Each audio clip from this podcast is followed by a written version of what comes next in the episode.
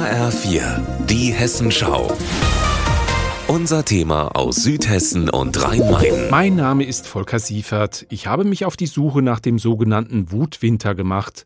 Querdenkergruppen haben für diesen Winter viel Zulauf erhofft. Verfassungsschützer haben befürchtet, dass wegen explodierender Energiepreise und der Angst vor dem Krieg eine Protestwelle über das Land schwappt so wie vor einem Jahr im Winter, als Zehntausende Menschen auf die Straßen gegangen sind, um gegen die Corona-Maßnahmen zu protestieren.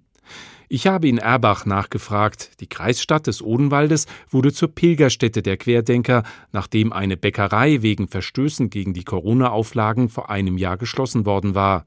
Ich habe Harald Steyer gefragt, wie die Lage heute ist.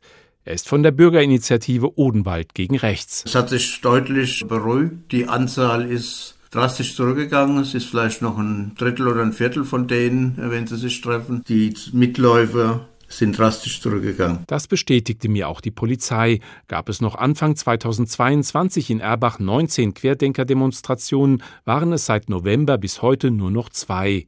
Auch der hessische Verfassungsschutz erklärt, hessenweit gebe es kaum noch Demos der Extremisten. Was auch darauf zurückzuführen ist, dass die Bundesregierung viele Entlastungsmaßnahmen im Zusammenhang mit den Preissteigerungen, die durch den Überfall von Russland auf die Ukraine stattgefunden haben, das hat sich positiv ausgewirkt. Immer wieder werden im Rhein-Main-Gebiet Demos der Querdenker mit dem Verweis auf einen heißen Winter beworben.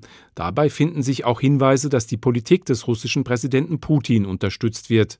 Doch diese prorussische Haltung scheint keine Früchte zu tragen, meint Oliver Gottwald. Der Offenbacher beschäftigt sich mit Verschwörungstheorien, klärt über ihre Risiken auf. Der harte Kern ist natürlich immer noch überzeugt, dass Putin der Retter ist und Deutschland befreien wird. Aber das ist halt nicht anschlussfähig für eine breite Masse weil die breite Masse halt schon eher realistisch sieht und sieht, dass da ein verbrecherischer Angriffskrieg geführt wird und dass man sich halt mit so einem einfach nicht solidarisieren möchte. Mit dem Auslaufen der Corona-Maßnahmen ist es den Querdenkern nicht gelungen, auf neue Themen aufzuspringen. Verschnaufpause oder geht den Extremisten die Puste aus?